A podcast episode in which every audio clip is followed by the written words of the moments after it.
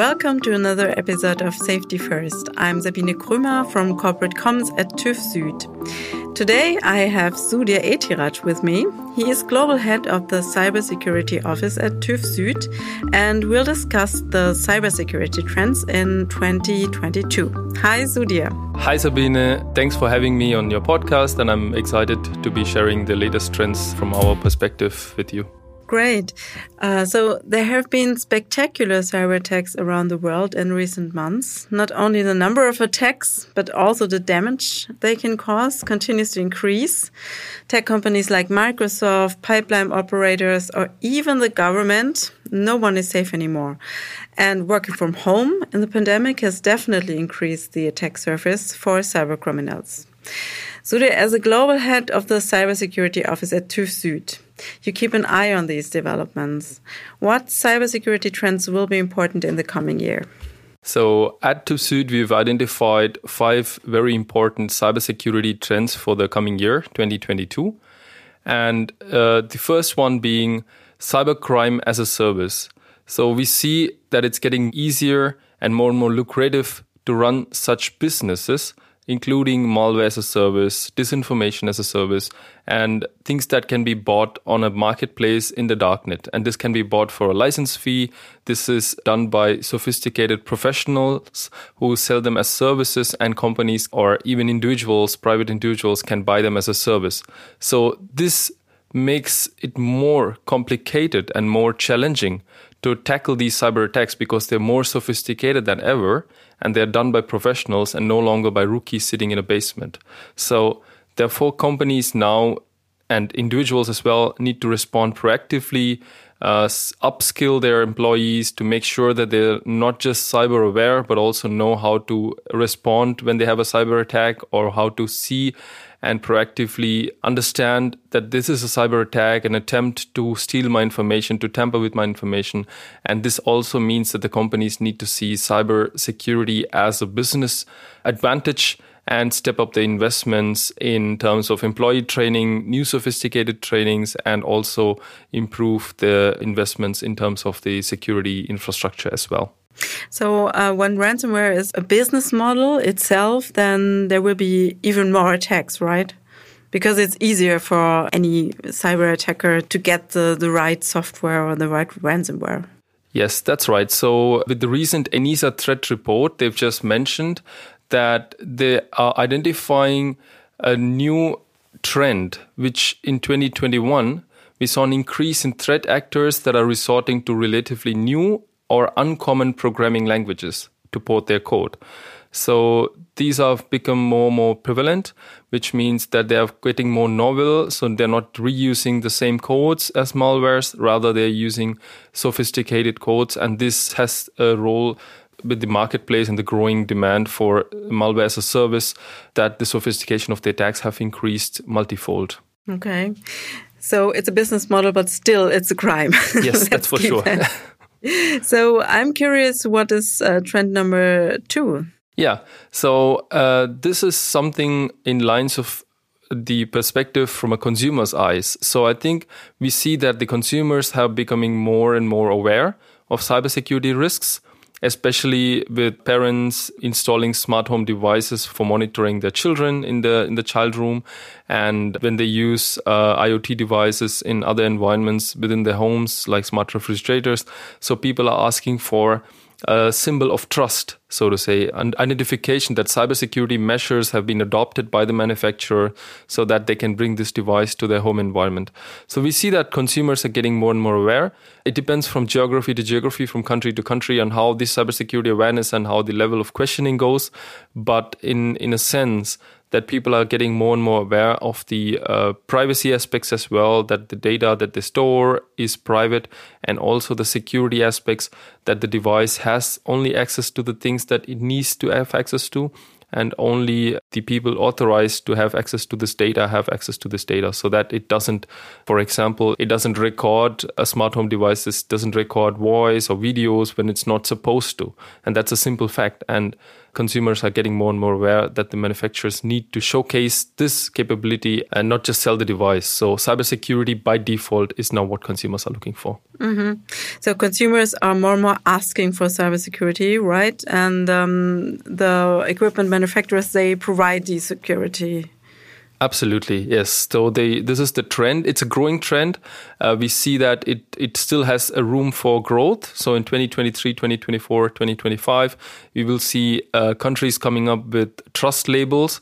So we see that announcement from Germany that they are introducing trust labels for um, home routers and email services uh, by end of this year. That's the plan. So we saw that from the recent BSI report there is going to be a growing trend, and the trend is being uh, sparked right now. So consumers are concerned about the IoT equipment, uh, the smartwatches, the the healthcare equipment that they're using at home, so that the uh, cybersecurity is an integral part of these purchase decisions that they make.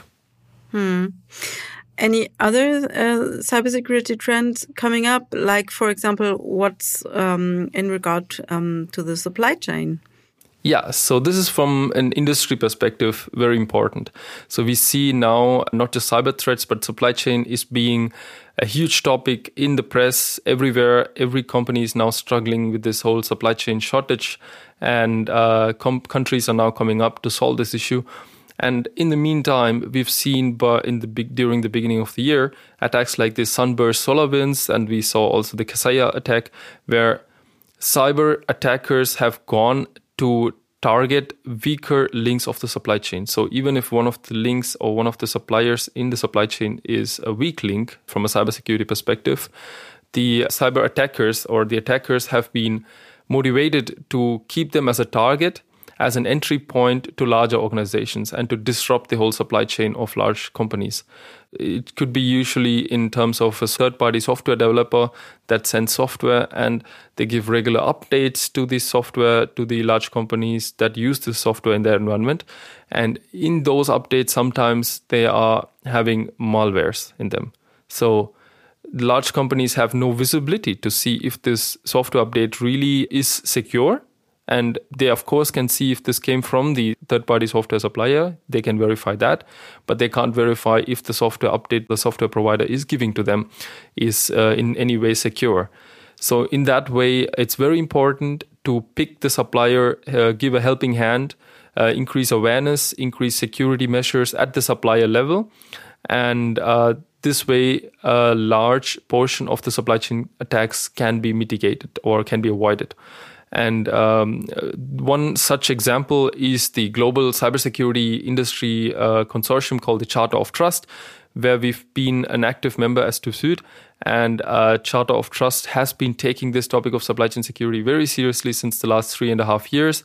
And we've put down 17 baseline requirements to help suppliers achieve the first basic step in terms of cybersecurity. So rather than uh, throwing huge requirements at them, these requirements that we've put together come from different standards so that in a way that they are upward compatible as well so that the suppliers when they are compliant or when they adopt these 17 uh, absolute minimum baseline requirements in their environments they could always switch or they could upgrade to an ISO 27001 or an IEC 62443 standard uh, certification that would help them increase the security uh, by a notch more you just mentioned standards, and um, from a global perspective, um, how can industry and the public sector protect themselves better? So, I think the standards are pretty much important and they help in terms of uh, baselining what we see from a cybersecurity standpoint, what are the minimum requirements that we need for the industry to follow.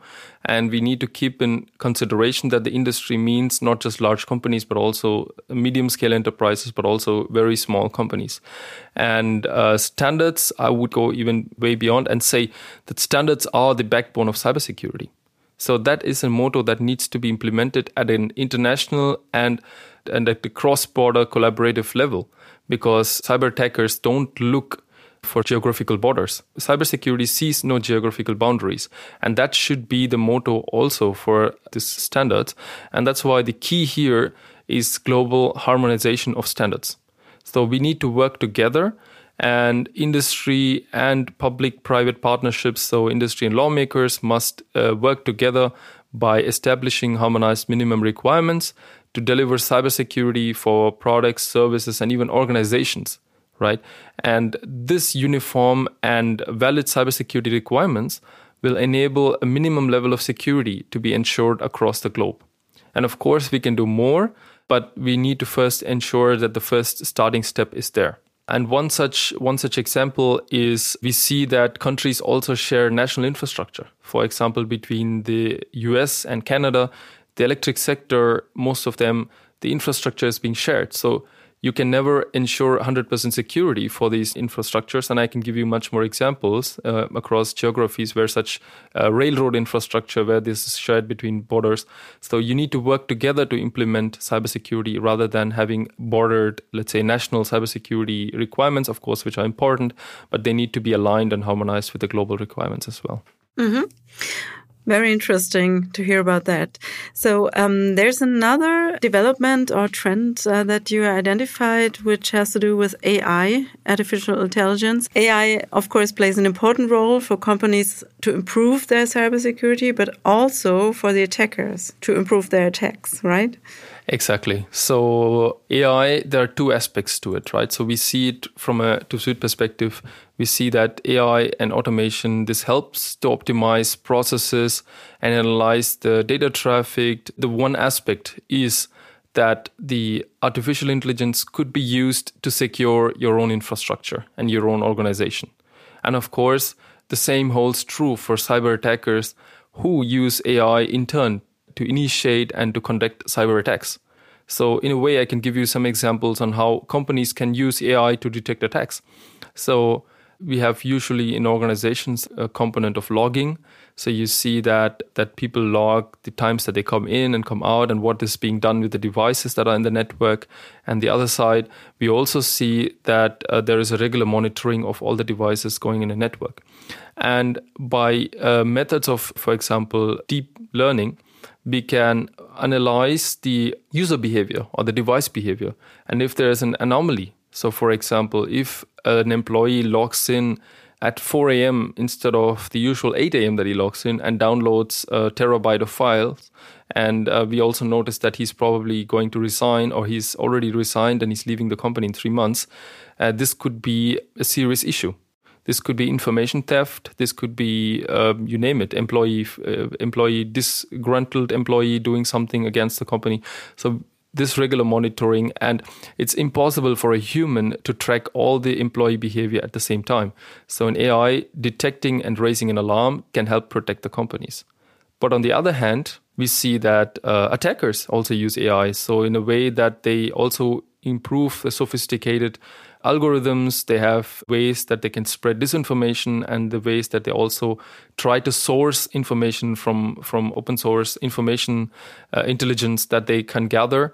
And they're not anymore relying just on the manual processes to analyze information about companies and persons that they want to target, but more the AI helps them target and give them uh, a very detailed solution on how they can attack a target company. So this is one aspect.